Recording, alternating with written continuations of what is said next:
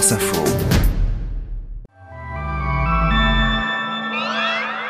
Lundi 11 avril, aujourd'hui, c'est une nouvelle campagne qui commence. Emmanuel Macron et Marine Le Pen ont donc été qualifiés pour le second tour de la présidentielle. Et déjà, ils tendent la main aux électeurs qui n'ont pas voté pour eux hier. Moi, je leur dis, soyez insoumis jusqu'au bout.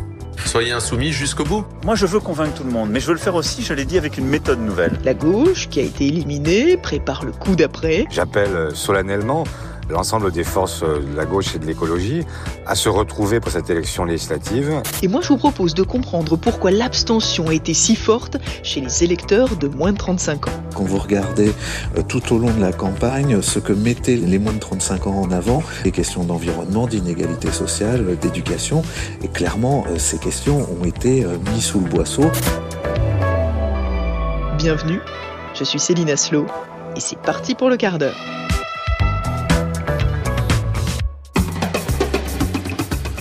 Ce matin, il faisait beau à Marseille. Plus rien ne doit être comme avant. C'est pourquoi je souhaite tendre la main à tous ceux qui veulent travailler pour la France. Je suis prêt à inventer quelque chose de nouveau. Il va falloir je serrer. Votre vote dépend en effet sur tout le territoire français la légitime prépondérance de la culture et de la langue française. Par l'écoute et l'attention, je garantirai le respect de chacun d'entre vous et tout particulièrement des simples citoyens. Le tableau que vous avez sous les yeux qui aboutit à vous demander de choisir entre deux mots. Donc, vous ne devez pas donner une voix à Madame Le Pen. Je voterai en conscience Emmanuel Macron pour empêcher l'arrivée au pouvoir de Marine Le Pen et le chaos qui en résulterait. Je ne peux pas rester les bras croisés. Je ne me tromperai pas d'adversaire. C'est la raison pour laquelle j'appelle mes électeurs à voter pour Marine Le Pen. Mais je veux le dire au président de la République sortant, Emmanuel Macron. Notre vote ne vaut pas caution. C'est bon, c'est bon, c'est très bon. Voilà, je crois que le message pour cette partie a été entendu. Bon, cette fois ça y est. Après des semaines de campagne à 12 candidats, des meetings, des débats, des tentatives d'union ratées, des pics et des polémiques, on a donc l'affiche du second tour de l'élection présidentielle, et c'est la même qu'il y a 5 ans. Ah, il y avait longtemps. Je peux même vous donner les résultats définitifs. 27,85% pour Emmanuel Macron, 23,15% pour Marine Le Pen. Et juste derrière, au pied du podium, il y a le troisième homme, Jean-Luc Mélenchon. 21,95% des voix, ça ne s'est pas joué à grand-chose, mais bon ça on va y revenir tout à l'heure. Je voudrais d'abord qu'on regarde un peu plus précisément les enseignements de ce premier tour. Car au-delà des résultats, c'est une fracture à laquelle on assiste. Une fracture géographique tout d'abord, puisque le premier tour montre que la France se divise en gros en trois parties. Le nord-est et le sud-est ont plébiscité Marine Le Pen, l'ouest de la France a choisi Emmanuel Macron, alors que Jean-Luc Mélenchon a pu compter sur le soutien du sud-ouest, de l'outre-mer et d'une partie de l'île de France. Et puis il y a la fracture générationnelle, car l'âge a beaucoup joué dans ce scrutin. Les plus de 65 ans, par exemple, ont massivement voté pour Emmanuel Macron, beaucoup plus que la moyenne des Français. 28, euh, c'est... Ah, c'est l'explosion de joie. On est super content. Ces points forts, pour moi, c'est sur l'Europe. Et avec ce qui se passe en ce moment en Ukraine, je pense que les gens ils commencent à comprendre qu'il faut qu'elle soit beaucoup plus forte. Alors que les électeurs de moins de 35 ans, eux, ont plébiscité Jean-Luc Mélenchon, qui arrive largement en tête de leur vote, suivi de Marine Le Pen. Je suis très content que bah, Marine passe. Elle s'est battue euh, sur le terrain. Voilà. On espère tous qu'elle va passer et que, puis, bah, que Marine sera présidente. Mais surtout, ce qu'on peut noter au lendemain de ce premier tour, c'est que les jeunes électeurs se sont abstenus. 46% des 25-34 ans, oui, quasiment la moitié, ne sont pas allés voter hier. Bah là, tout ce qui se passe depuis, euh, depuis des mois, euh, la guerre en Ukraine et tout, ça m'a démotivé, j'ai pas voulu m'investir cette année. Vous regrettez pas de ne pas avoir voté du coup euh... Si, un petit peu là, je me dis que c'était pas très. C'est pas très humain. Non, il y en a qui se sont battus pour qu'on puisse voter, moi j'ai pas voté donc. Euh, dans 5 ans alors des jeunes démotivés, il y en a toujours beaucoup. C'est une tranche d'âge qui vote moins que le reste de la population, ça on le sait. Mais il y a sans doute une autre explication cette fois.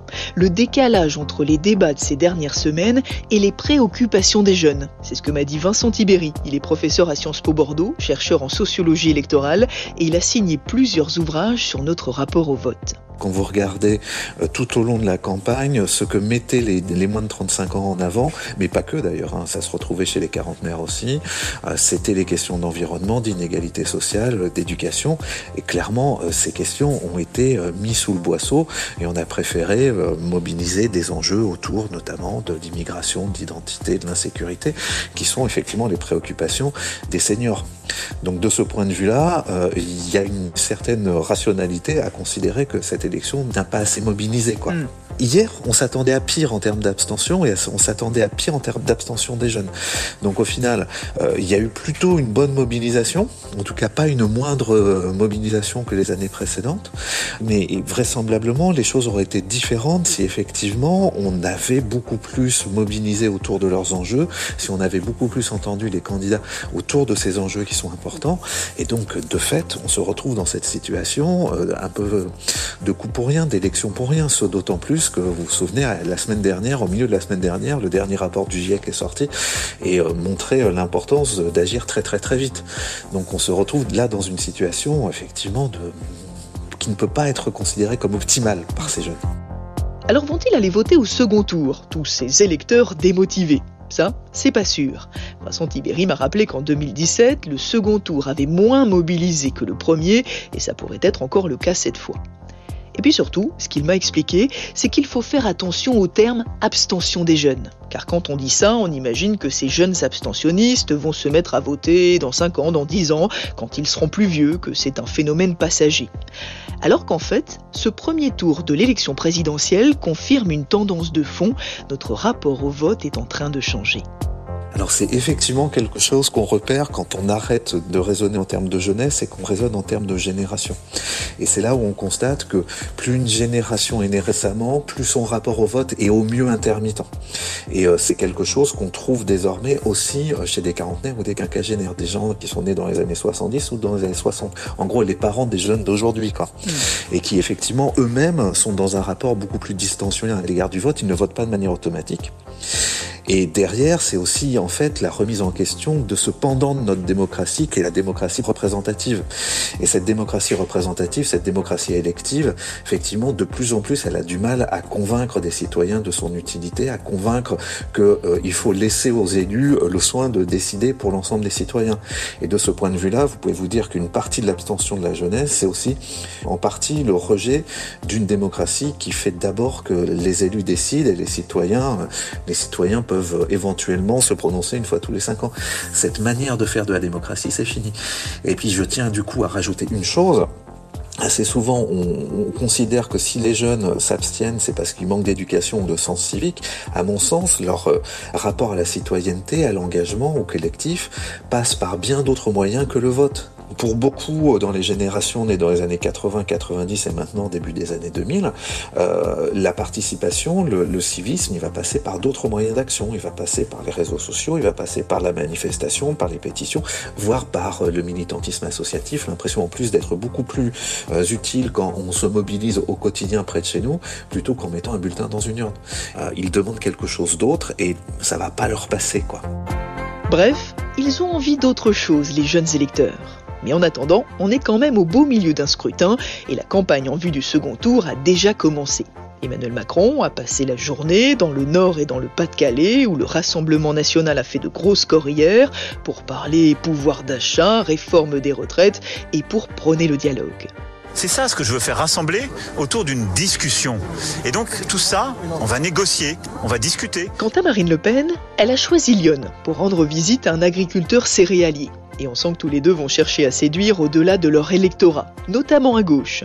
Et au Rassemblement national, on n'hésite pas à draguer les électeurs de la France insoumise. Que dites-vous aux électeurs de Jean-Luc Mélenchon, qui sont les arbitres de ce second tour, Sébastien Chenu? Moi, je leur dis, soyez insoumis jusqu'au bout. Soyez insoumis jusqu'au bout. Euh, n'allez pas euh, vers un candidat qui défend euh, la retraite à 65 ans. N'allez pas vers le candidat qui était le président des Gilets jaunes et borniers. Jean-Luc Mélenchon a pourtant donné une consigne de vote très claire. Pas une voix, dit-il, ne doit aller au Rassemblement national. Mais bon, une fois qu'on a dit ça, qu'est-ce qu'on fait maintenant? La période qui commence n'est pas facile à la France insoumise. Le parti finit à la troisième place, à la porte du second tour, et il cherche à la fois des coupables et un nouveau projet. Et ça, c'est Margot Kefelec qui me l'a raconté. Pour le quart d'heure, elle a passé hier la soirée avec l'équipe de campagne de Jean-Luc Mélenchon. Salut Margot. Salut Céline. Alors t'as passé la soirée au cirque d'hiver à Paris puisque c'était là que la France insoumise organisait sa soirée électorale. Alors j'imagine que c'était pas la folle ambiance hier soir. Euh, raconte-nous comment ça s'est passé. Bah, tu l'as dit, on était dans un cirque, donc faut imaginer des drapeaux rouges en velours au mur, euh, mais surtout beaucoup d'écrans de télé pour quand même suivre les résultats. On était là pour ça. Et puis des militants aussi qui boivent des verres de vin euh, bien mérités après des mois de campagne, mais surtout beaucoup, beaucoup de journalistes. Honnêtement, je pense qu'on était plus nombreux que les militants. Alors pourquoi? Bah parce qu'en fait, ça faisait plusieurs jours qu'on se disait que Jean-Luc Mélenchon allait peut-être être la surprise de la campagne. Hein. Les intentions de vote augmentaient, beaucoup de personnalités ont appelé à voter pour lui, hein, de Christiane Taubira jusqu'au streamer Rebeu des Terres. Donc quand j'y suis, il y a une vraie tension. Là, c'est pas perdu d'avance. Hein. Bon, au final, ça de Jean-Luc Mélenchon au second tour. Hein. Et là, je suis surprise parce que quand les résultats tombent, je m'attends à beaucoup d'abattement, mais ce qui me frappe, c'est plutôt une sorte de combativité de la part des militants. Par exemple, au moment même où on apprend qu'Emmanuel Macron est en tête pour le premier tour, ils se mettent à chanter.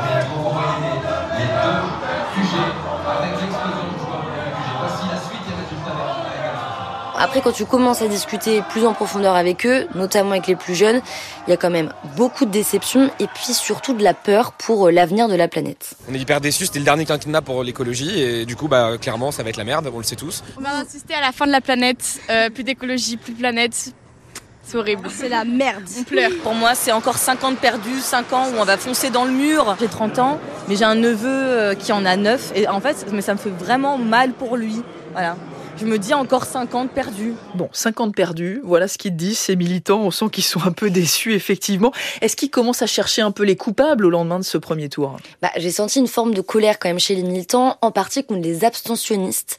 Euh, ça, tu vois, ce sont des jeunes de 16 ans, donc qui en plus n'ont pas le droit de vote, euh, qui m'en ont parlé. En fait, on a la rage contre vous, en fait, voilà. les gens de 18 ans qui, sont majeurs, voté. voilà, majeurs et plus. 26% de taux d'abstinence qui n'ont pas voté. D'abstention. D'abstinence, ça c'est différent, cousine. D'abstention. Puis il y a aussi une forme de ressentiment contre les électeurs les plus âgés qui ont largement voté pour Emmanuel Macron, contrairement aux 18-24 ans. On a la enfin, je veux dire, les seniors, ils ont eu la retraite, la semaine de 35 heures, etc. Excusez-moi, ils ont tout eu, et ils nous laissent 3 ans pour vivre la vie de ma mère. On était en train de dire que la question, c'était pas le droit de vote à 16 ans, c'était l'interdiction du vote des vieux. non mais c'est vrai. En soi, ils votent pour une planète qu'ils verront pas, évidemment qu'ils votent pour leur intérêt avant. Donc euh, moi, je trouve que c'est bizarre qu'on laisse autant le, de place aux vieux. Bon, attention, hein, le droit de vote, il est autorisé pour tout le monde. C'est pas hyper démocratique de penser comme ça. Mais bon, est-ce qu'ils t'ont parlé aussi euh, de la question de l'union à gauche? Hier soir, les militants euh, de la France insoumise. Alors, ils m'en ont parlé, puis ils ont une petite idée des responsables. Pour te dire, quand Yannick Jadot est passé sur les télés du cirque d'hiver pour son discours, il s'est fait huer.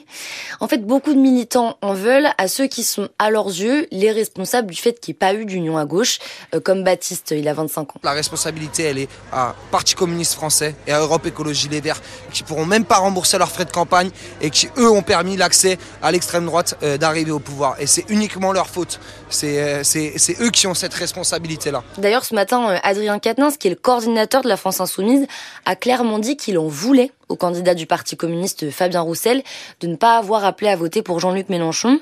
Je le rappelle juste, en 2017, le PCF avait soutenu LFI. Et cette année, ben, les trois petits pourcents de vote pour Fabien Roussel auraient suffi à qualifier Jean-Luc Mélenchon au second tour de la présidentielle à la place de Marine Le Pen. Bon, on sent qu'il y a un petit peu de ressentiment, effectivement, euh, du côté euh, du camp de Jean-Luc Mélenchon. La suite, c'est quoi? Alors la suite, c'est les prochaines élections qui, non, n'auront pas lieu dans cinq ans, mais dans euh, deux mois, hein, les élections législatives. Et à ce sujet, il y a même un rêve qui commence un peu à prendre forme une majorité de gauche à l'Assemblée nationale, voilà. Et donc pourquoi pas une cohabitation? Donc on aurait un président qui serait euh, Emmanuel Macron ou euh, Marine Le Pen, mais par contre un gouvernement de gauche. Sauf que pour espérer que ça se produise, il va falloir jouer collectif et on l'a vu pendant la campagne, été un peu compliqué, mais là peut-être que les choses sont en train de changer. Par exemple, le secrétaire du PS Olivier Faure, dont la candidate a fait 2%, je le rappelle, a appelé dès hier soir à une union des forces de gauche, écologique et sociale. Merci beaucoup Margot Kefelec d'être venue nous parler de tout ça aujourd'hui dans le quart d'heure. Allez, c'est fini pour ce soir, mais évidemment on va revenir dès demain pour vous raconter la suite de cette nouvelle campagne électorale. D'ici là, prenez soin de vous.